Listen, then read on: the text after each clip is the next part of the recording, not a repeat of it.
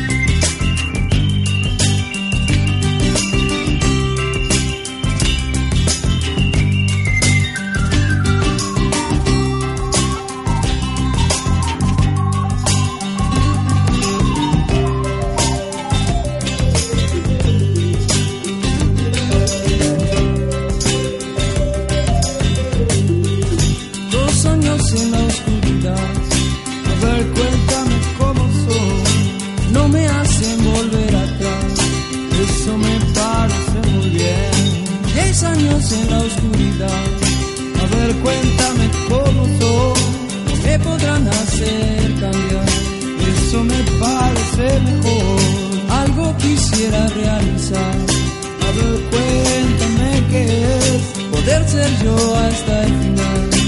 Eso no tengo ni que hablar, aunque me pongo a pensar. Dime lo que piensas, ah, que la gente no lo entendió. Y la gente no lo entendió. Y la gente no lo entendió. No comprenden que la vida es gratis, pero muy caro vivir.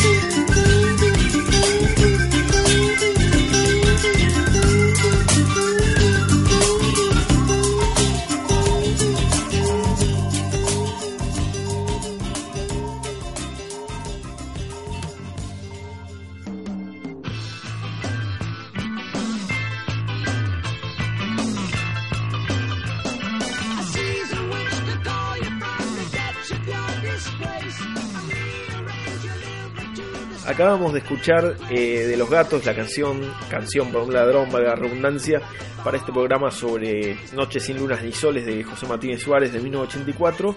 Y bueno, vamos a entrarnos ahora un poco en la carrera de, esta persona eh, que es muy importante para el cine local.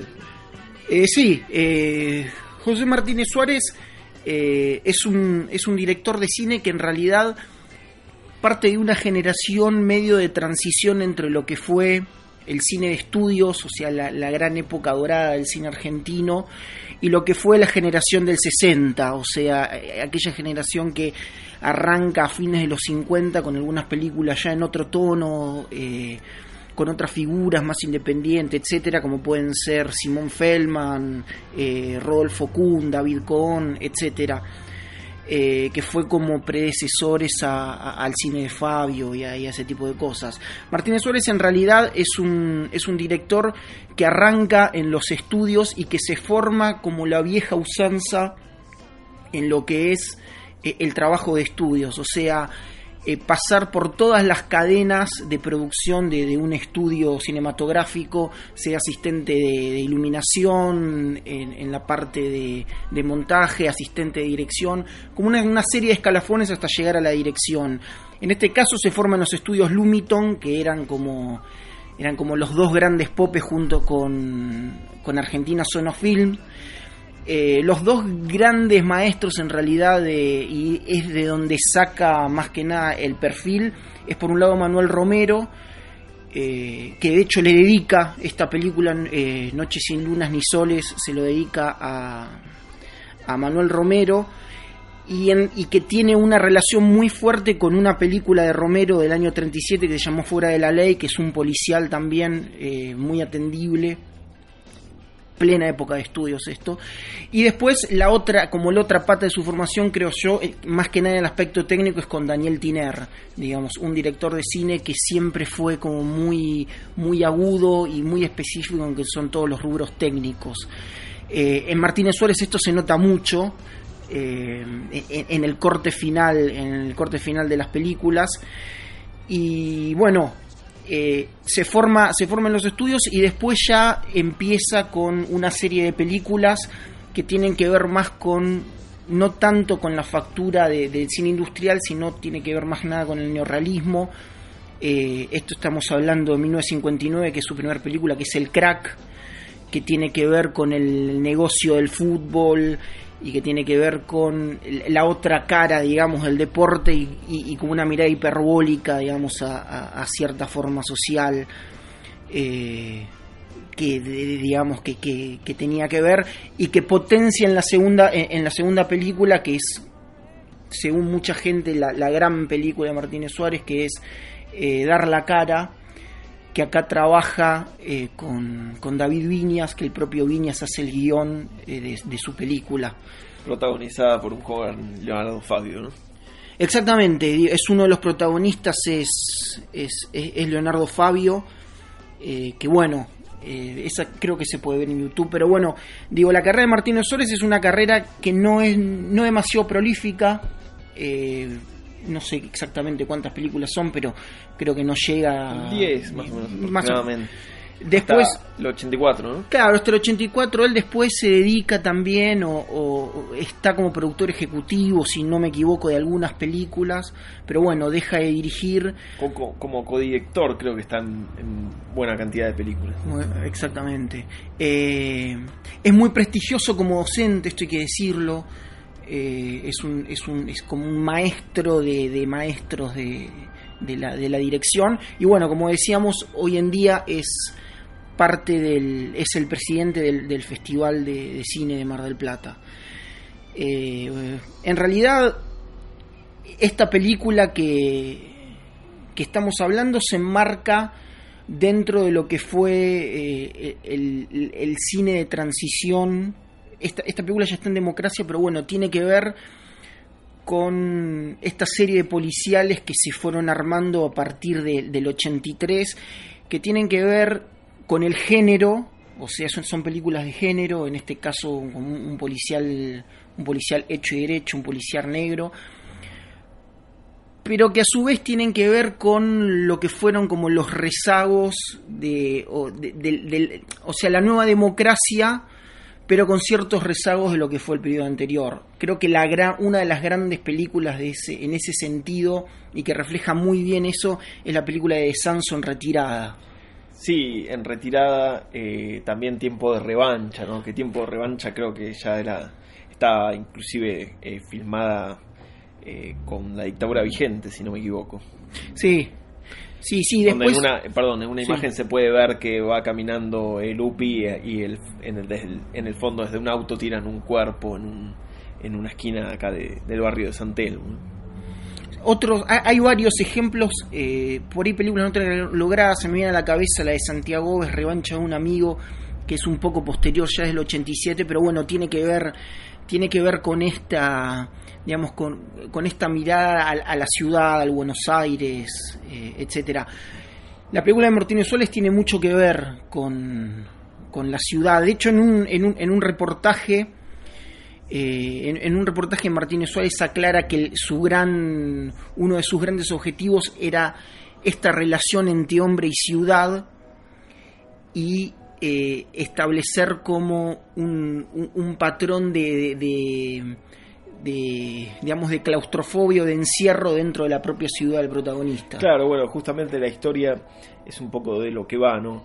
Está el personaje interpretado por Alberto de Mendoza, que es eh, Cairo, que es ayudado a escapar de la cárcel eh, poco antes de quedar en libertad por eh, la banda del Rubio Páez, eh, que está encabezada por Arturo Mali. Y bueno, a partir de eso es el clásico juego un poco del gato y el ratón, ¿no? Entre, entre policía y ladrón. Eh, pero, pero bueno, eso nos vamos a estar adentrando un poco más después de la siguiente canción, que también tiene que ver con el mundo del crimen.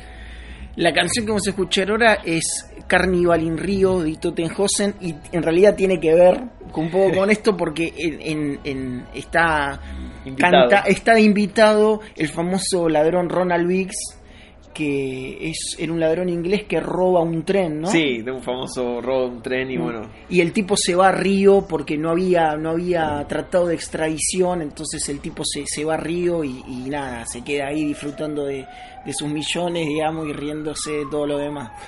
Así que vamos a escuchar eh, Carnaval en Río de Tottenhausen. said, what was punk rock?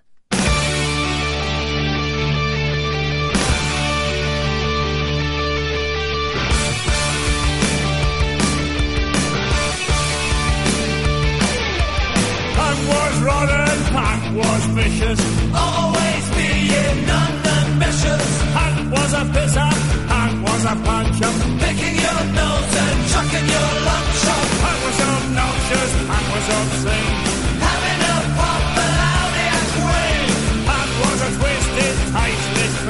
What was I paying?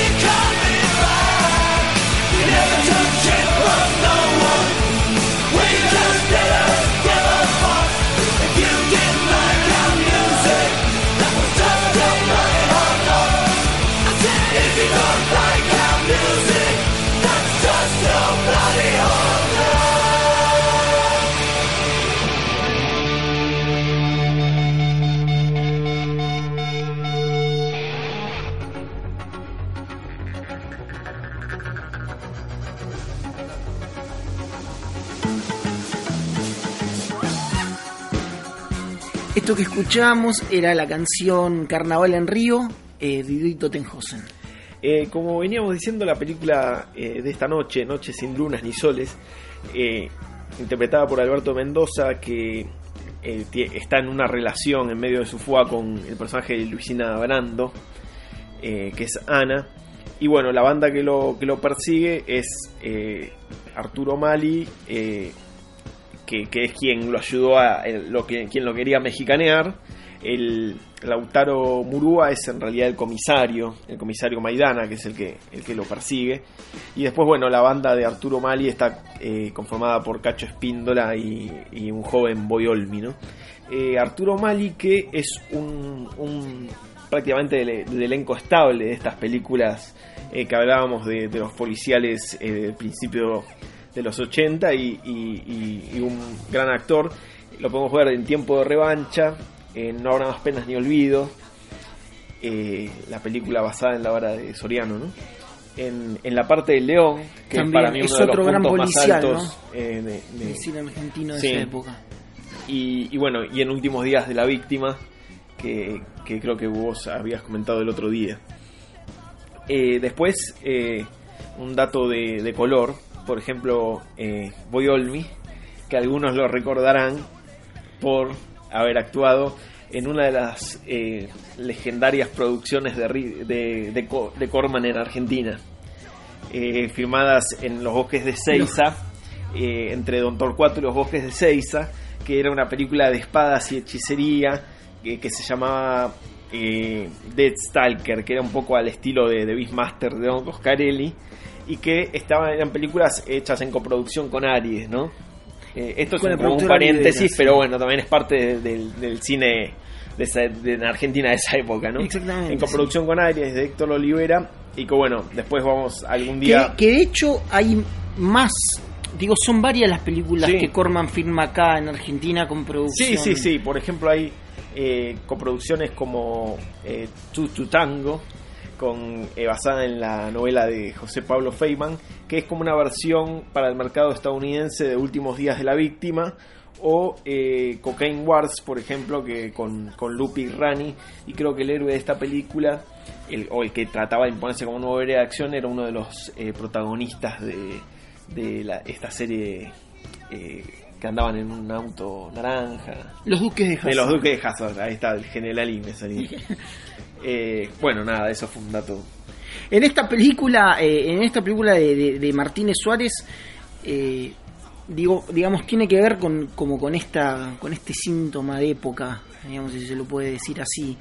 Eh, cuando se la ve hoy, creo que es una película que, que no, no se le nota, no se le nota el paso del tiempo y que de, hecho a mí me hizo recordar mucho a la película, lo, hablábamos antes de arrancar, eh, a la película Fuego contra Fuego, en el sentido que son películas que, que en realidad yo llamo como policiales de código, que tienen que ver con, con, con protagonistas, en, ese- en este caso Alberto de Mendoza, que generalmente son ladrones, eh, son criminales, pero que siguen un código ético y un, un, digamos una disciplina como a rajatabla. Eh, más allá de que les pueda, que en, en general siempre les va mal y siempre terminan arruinados o muertos, etcétera. Digo, son tipos. eh, creo que en la, en la película en un momento dicen este es un, la- un ladrón bien derecho o bien correcto, algo así. Digo, refiriéndose a Sí, esto, digamos, hay- como a los ladrones eh, de, de códigos, que en este caso, si bien el, el dinero sirve como, como, como salvación y sirve como redención de la vida criminal, va más allá del dinero en algún caso, digo, este tiene que ir a salvar a su compañero a Paraguay. eh, y, y más allá de la persecución, etcétera, él se escapa de la cárcel para eso. Eh, acá en, en la película de Martínez Suárez creo que están como los dos grandes temas que, pivotean generalmente la obra de él, que por un lado es como la búsqueda de un objetivo deseado que por algún modo eh, se quebranta en algún momento, sufren circunstancias en las cuales no es, se hace casi imposible de seguir, y por otro lado que creo que es lo más importante, que de hecho eh, él mismo lo reconoce en los reportajes, que es como la importancia de la amistad eh, en sus películas, o sea, de la amistad eh, como, como código como código a seguir, digamos, como como código inquebrantable. Otro punto, bueno, en relación con esto último que decías, muy importante de la película es la relación entre él con la con, con Ana, ¿no? que es el personaje de Luisina Brando, que es un poco el, el punto de fuga de- en medio de esa trampa entre los policías y los ladrones. Está bueno, está bueno eso que decís. Y yo ha- hay otra cosa que me da la impresión que suelen caer este tipo de este tipo de policiales, no sé si todos, pero en, en buena medida que es que son, son películas que suelen ser en algunos casos medias misóginas. En este caso no pasa eso. El, personaje de Luisina Brando, como vos decís, es como un personaje, actúa en este sentido, digamos. Actúa como un personaje que, que como que lo ancla a otro lado, al protagonista, y, y- y no significa como la perdición. ¿no? Claro, sí, si quisiéramos trazar como un cuadro de doble entrada en comparación con los eh, cánones de cine negro, una cosa que estaría faltando es la fe fatal, por ejemplo. Por ejemplo, exactamente. Hay Lo- o- l- perdón, Sí, sí, lo, sí. lo que sí está en, en- en el espíritu es esta cosa de la empatía con el personaje, eh, con el personaje de ladrón o con el personaje del criminal, eh, que después obviamente siempre termina como resbalando hacia, hacia la catástrofe o hacia un destino trágico. ¿no? Sí, eh, a ver, otra cosa que tiene la película que es que, que es como que marca como una modernidad es el hecho de que policías y ladrones están como al mismo plano, ¿no? Digo, es- están, digo, son como prácticamente iguales. En este caso el personaje de Lautaro Murúa y el de el de Alberto de Mendoza.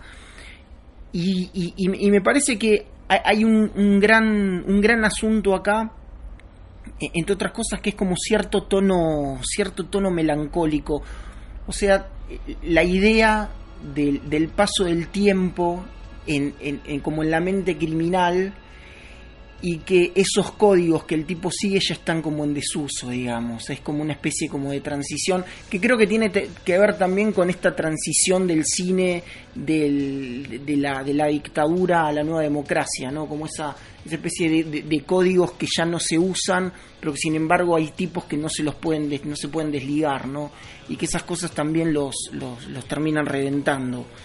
Eh, en, en ese sentido está también muy relacionada con, con, est- con este tipo de películas como por ejemplo Fuego contra Fuego. No, n- digo, es la exactamente. Digo, así de- de- del hombre como forjador de su destino, como, ¿no? Como como edificador de lo que lo, lo que lo que le puede pasar más allá de todo.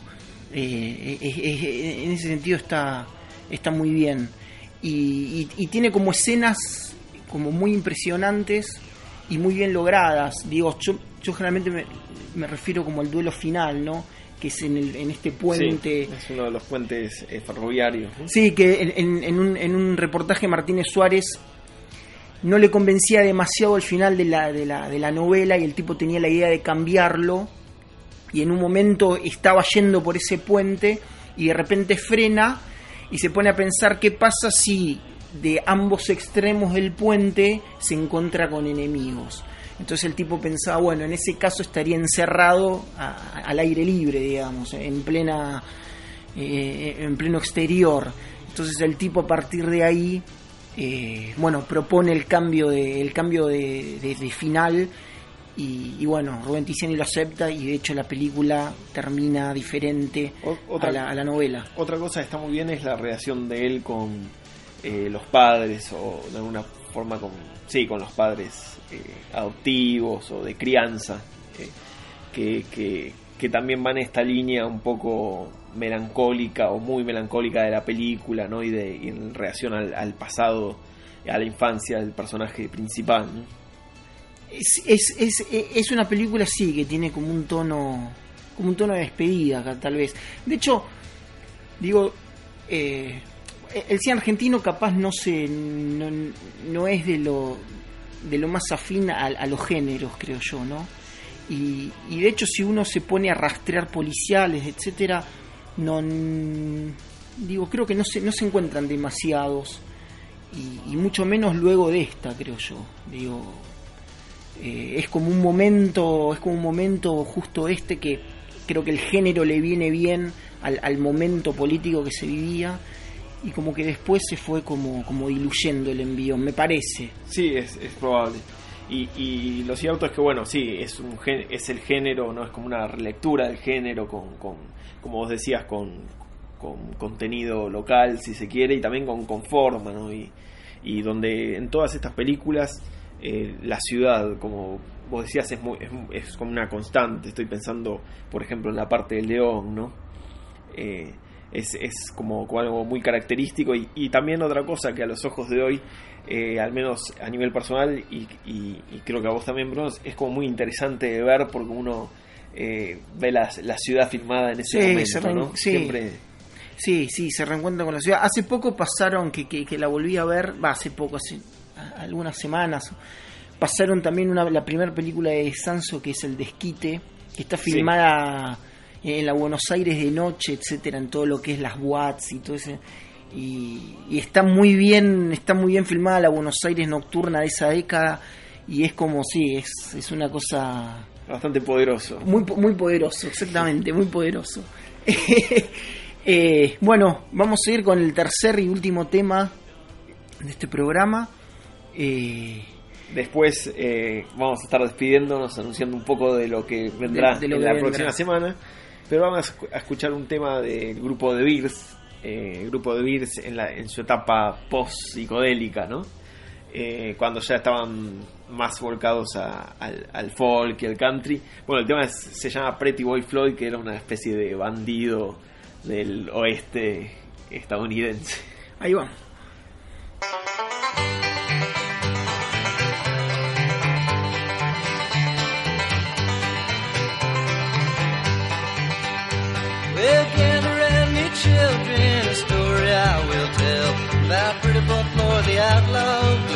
Oklahoma knew him well.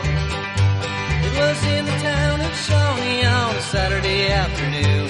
His wife beside him in a wagon as into town they rode.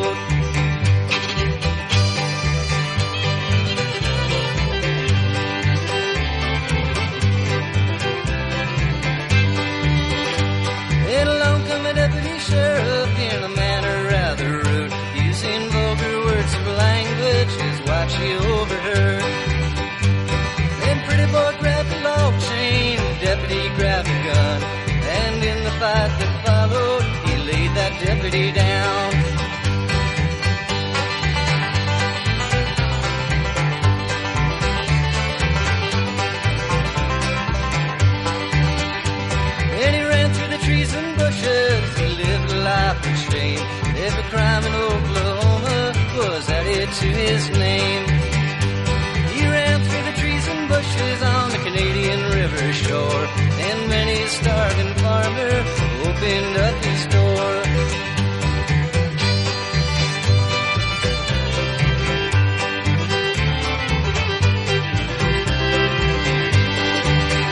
was in Oklahoma City. It was on a Christmas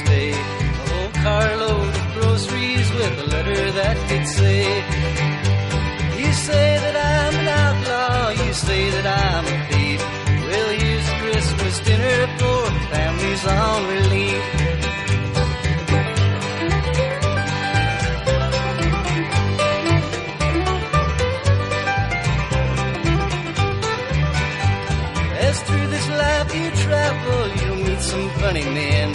Some will rob you with a six gun and some with a fountain pen. As through this life you ramble, as through this life you roam, you'll never see an outlaw take a family from their home.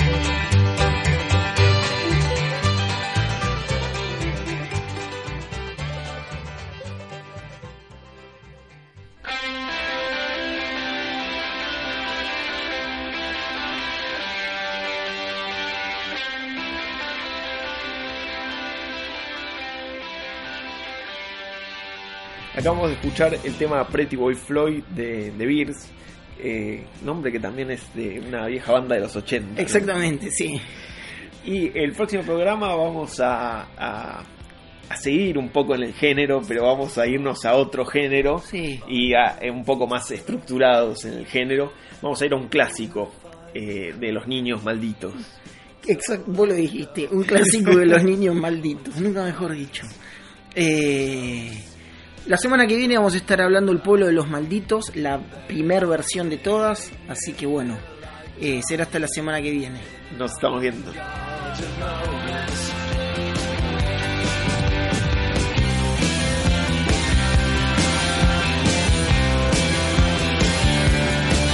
so long, long between mirages. I knew you'd find me drinking. Tell those men with horses for hearts that they're jags. Don't make me bleed. They only make me feel like shrinking in